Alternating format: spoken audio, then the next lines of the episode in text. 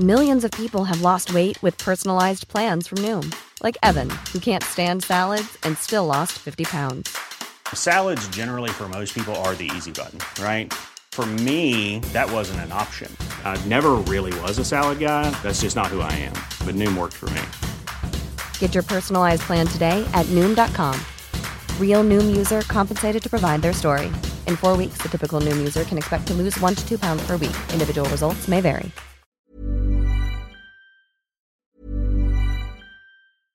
Hey, I'm Ryan Reynolds. At Mint Mobile, we like to do the opposite of what Big Wireless does. They charge you a lot, we charge you a little. So naturally, when they announced they'd be raising their prices due to inflation, we decided to deflate our prices due to not hating you. That's right. We're cutting the price of Mint Unlimited from $30 a month to just $15 a month. Give it a try at mintmobile.com slash switch. $45 upfront for three months plus taxes and fees. Promote for new customers for limited time. Unlimited more than 40 gigabytes per month. Slows. Full terms at mintmobile.com. ¿Sabías que Australia peleó una guerra contra aves sumamente grandes que no podían volar? Si sí, estás consciente de una de las guerras más estúpidas que ha peleado la humanidad. Si no, estás en el lugar apropiado porque hoy el conde cuenta la historia verídica de la guerra de los emus. Pero antes de empezar, si te gustan las grandes historias en formato de chismecito, suscríbete porque aquí es exactamente lo que hacemos, contar grandes historias. Ahora sí, comencemos.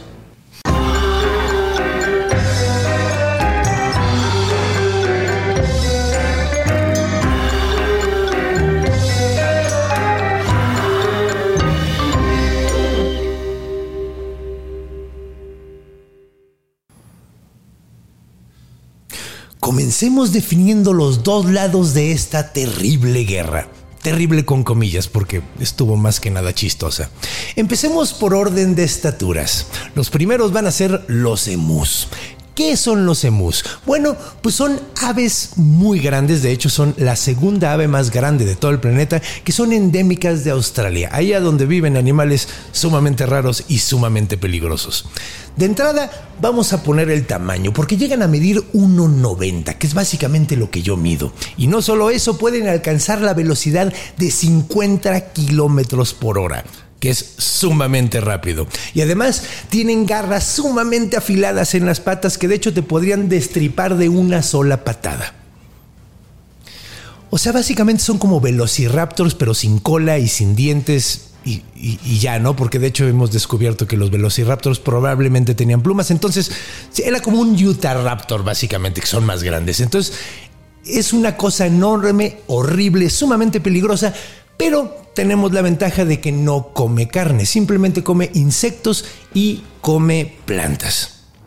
Dato curioso de, los emus, los que empollan los huevos son los papás. De hecho, la mamá que eh, puede tener varias camadas de huevos en una sola temporada. Entonces lo que hacen básicamente es se agarran un novio, tienen huevos, abandonan al papá con los huevos, se van con otro novio y vuelven a repetir el proceso. En 1908, de hecho, lo volvieron animal nacional junto con el canguro. O sea, son básicamente los animales que están en eh, pues, el escudo y en todas las cosas oficiales de Australia.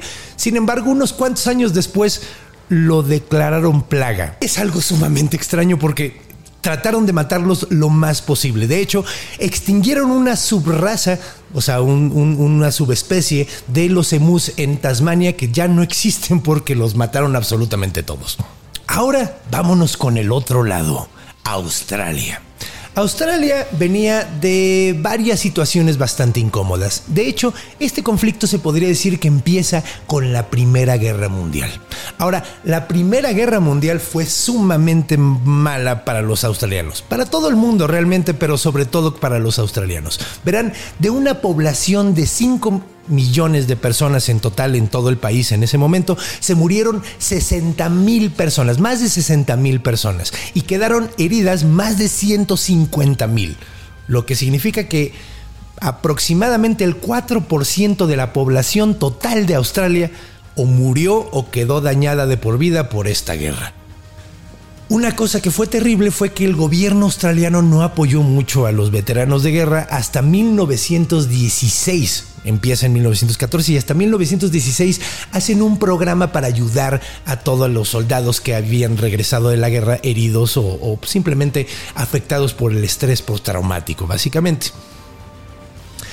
Ahora, este programa se trataba de que les daban tierras, porque pues si hay algo que tiene Australia es tierra, le daban tierras a todos los soldados que regresaban de guerra. Y no solo los soldados australianos, cualquier soldado de, que había peleado al lado de los australianos podía quedarse ahí. O sea, podían ser canadienses, podían ser estadounidenses, podían ser eh, neozelandeses, ingleses. Cualquier persona que hubiera peleado al lado de los australianos tenía pues, la posibilidad de pedir que les dieran un terreno. Lo cual suena pues de maravilla en papel, pero pues en realidad no era tan bueno como sonaba.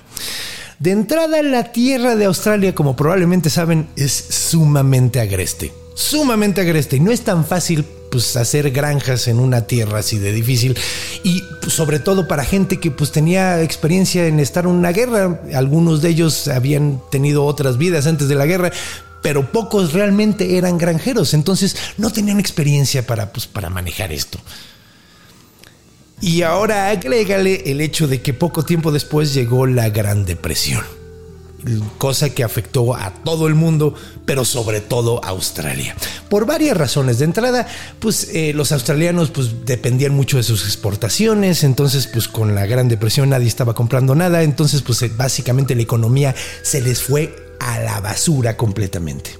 Aunado a eso, además, eh, pues ellos plantaban trigo y el precio del trigo se fue a la basura. O sea, básicamente para 1925 ya todas las granjas que habían dado estaban fracasando totalmente. De hecho, le empezaron a pedir ayuda al gobierno, todos los granjeros, de que les dieran algún tipo de ayuda, lo que fuera, y les ofrecieron un subsidio que nunca se cumplió y los dejaron sumamente mal. Entonces cada vez la economía y cada vez las cosas estaban mucho, mucho peor. Hasta que en 1932 llegaron los emus. Ese año había habido una sequía bastante fuerte. Y los emus que normalmente migran a través de Australia, pues en este año no encontraron suficiente comida, así que siguieron migrando. Y siguieron migrando hasta que llegaron a los campos de los granjeros.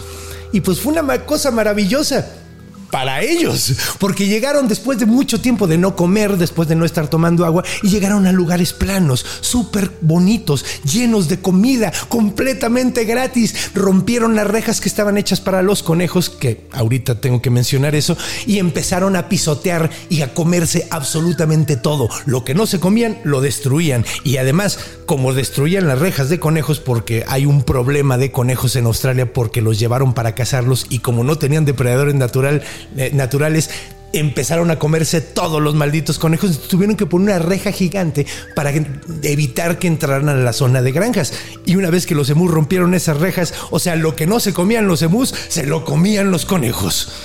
Los granjeros estaban desesperados. Muchos de ellos eran veteranos, entonces empezaron a dispararles con sus propios rifles, pero ellos decían que un emú normalmente se tardaba como tres balas para darse cuenta de que lo estaban atacando. Entonces, pues no era como que pudieran hacer mucho al respecto. Así que, como muchos de ellos habían estado en la guerra y habían visto las grandes metralletas que habían eliminado a muchos de sus compañeros y muchos de sus enemigos, pidieron eso. Queremos metralletas para matar a los emus. El gobierno obviamente sacó mucho de onda porque dijo no les vamos a estar dando metralletas a todo mundo para que, para que maten a los emus, pero vamos a hacer algo. Como ya habían estado quedando bastante mal ante el ojo público de la forma que habían tratado a los, a los veteranos y lo poco que los estaban ayudando, dijeron esto puede ser una gran situación para hacer relaciones públicas. Así que mandaron al ejército.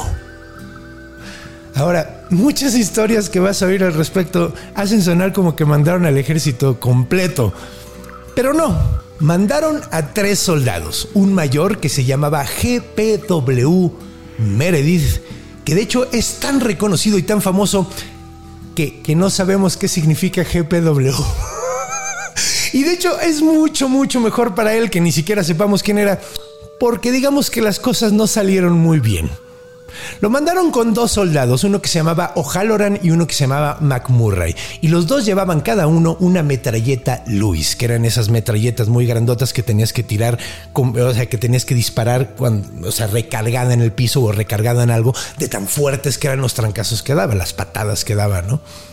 Así que hicieron un trato para poder mandar al ejército. Le dijeron a la gente que ellos iban a pagar las municiones y les iban a dar de comer a los soldados y el, pues el, el, ejército pues básicamente iba nada más mandar a estas personas. Entonces cuando llegaron en su camioneta, muy linda, todos empezaron a aplaudir en, el, en la zona porque estaban muy contentos de que ya por fin iban a tener asistencia del ejército. Así que llegó el primer día. El primer día donde ya tenían planeado ir a atacar a los emus. Entonces se tuvo que cancelar porque llovió. Y, y ustedes dirán, órale, esto suena así como un juego de, de, béisbol, así que si llueve ya no pueden hacerlo. No, no, no, o sea, lo intentaron, pero, pero pues los emus estaban corriendo mucho, entonces en el primer ataque lograron matar cero emus. Luego llegó el día siguiente. Ahora sí, ya no estaba lloviendo, la situación se veía mucho mejor, así que se juntaron y empezaron a hacer un plan de, pues básicamente pastorear a los emus para reunirlos en una zona y luego dispararles a todos. Pero cuando lo intentaron, pues los emus no corrieron para el mismo lado, empezaron a correr cada uno para donde quería y les disparaban y les disparaban y nada más le dieron a seis. Un día entero para darle a seis emus. Que que pues eran 20 mil más o menos los que estaban llegando, entonces pues ya nada más quedaban 19 mil 994, ¿no? O sea, entonces pues ahí iban, ahí iban. Ahora, la cosa es que esto estaba siendo bastante humillante, pero hubiera sido menos humillante si no hubieran mandado cámaras. El ejército mandó cámaras y mandó eh, noticieros para que vieran la gran matanza de mus que se iba a hacer. Entonces, estos 15 mus que lograron matar en tres días completos, pues básicamente se enteró todo el país y estaban haciendo el ridículo bastante gacho. Entonces, entonces el, mayor Meredith decidió cambiar de planes. Ahora decidió hacer una emboscada. Entonces lo que hicieron fue, se quedaron cerca de un pequeño eh, laguito donde estaban, eh, iban los animales a tomar y se quedaron ahí, escondidos, con las metralletas, esperando a que llegaran los emus y lentamente empezaron a llegar, pero se esperaron, no quisieron dispararles luego luego porque estaban querían que se acercaran para poder matar a los más posibles. Se esperaron hasta que podían ver los ojos, las pupilas de esos emus enormes con cara de pasguatos. Y cuando ya estaban suficientemente cerca, empezaron a disparar y se atoraron las metralletas, las dos, extrañamente, y solo lograron matar 12 emus.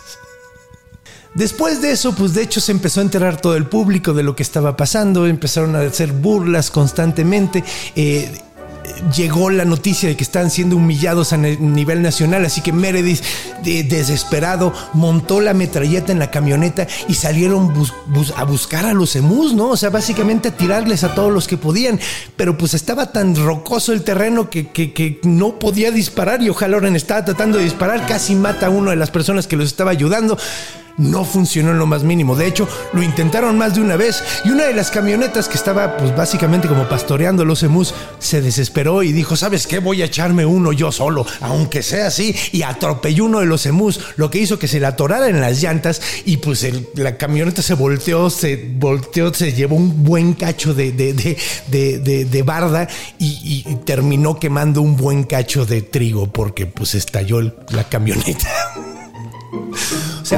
Una detrás de otra, todo le salía mal. Parecía una caricatura del coyote y el correcaminos, pero pues el coyote era Australia y el correcaminos eran 20 mil emus que seguían corriendo como locos y no podían ser detenidos.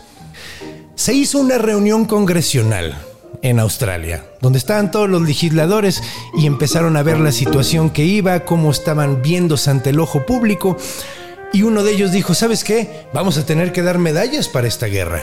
Pero los emus, porque son los únicos que les está yendo bien en esta guerra, bola de idiotas, y decidieron cancelar la guerra por completo. Los granjeros, sumamente desesperados, empezaron a hacer mucho ruido, empezaron a hacer escándalos, y cuatro días después, el gobierno australiano decidió, pues, regresar a los mismos tres güeyes a que solucionaron. O sea, porque como bien dijimos, si algo no funciona, vuélvelo a intentar. Ahora sí, Meredith pues ya estaba un poquito desesperado, ya había dicho ante la prensa, estos pájaros absorben balas mejor que los tanques. Si tuviéramos un ejército de estos animales, podríamos sí, atacar a cualquier país y no nadie nos podría ganar. Pero pues todo el mundo sentía que el vato estaba dando excusas porque no podía con ellos. Sin embargo, pues como dije, lo volvieron a mandar. Llegó y tuvo ahora sí un mes para hacer todo lo que intentó. De hecho, después de ese mes de estar haciendo ataques, de, estar haciendo estrategias distintas, de buscarle por muchas formas, él dice que mató cerca de mil emus. Ahora, la gente de Australia, la gente de la zona decía que fueron muchísimo menos. Algunos decían que fueron hasta como 50 en un mes. Pero bueno, el punto es que yo creo que estuvo entre mil y cincuenta. Yo creo que ni tan alto como decía Meredith, ni tan bajo como decían sus detractores. O sea, yo creo que estuvo como en medio el número. Pero de cualquier manera, después de un mes y después de ver tan malos resultados, porque siendo mil de todas maneras le dijeron, oye, en un mes todavía quedan 20 mil, no ha servido de nada esto, y cancelaron completamente la guerra. Ahora, se podría decir que técnicamente aquí terminó la guerra de, eh, los emus. Sin embargo, pues los ataques siguieron durante muchos años. Los granjeros siguieron pidiendo ayuda, les dieron ciertas armas, los apoyaron en cierta forma, no antes de tratar de cobrarles las municiones que utilizó Meredith, porque supuestamente gastó más de 10 mil municiones para matar a esos mil emus, o sea, básicamente disparó a lo güey y no le dio absolutamente a nada. Entonces, pues fue, fue pues, bastante frustrante, bastante desesperante para el gobierno. Sin embargo, más para los granjeros. Y los granjeros siguieron tomando las cosas bajo sus manos, siguieron disparándoles desde sus casas con sus propios rifles, buscando la manera. De hecho, la cosa se puso tan mal que para 1943 pidieron que si podían bombardear a los emus desde aviones, el, el gobierno les dijo que obviamente no. Pero en 1950 decidieron tomar la medida que solucionó lo más posible la onda. De decidieron hacer una reja enorme que pues, evitaba que los emus llegaran hasta las zonas de las granjas. Esta reja era de 217 kilómetros. O sea, es una reja enorme que evita que los emus lleguen después de sus migraciones y ataquen ahí.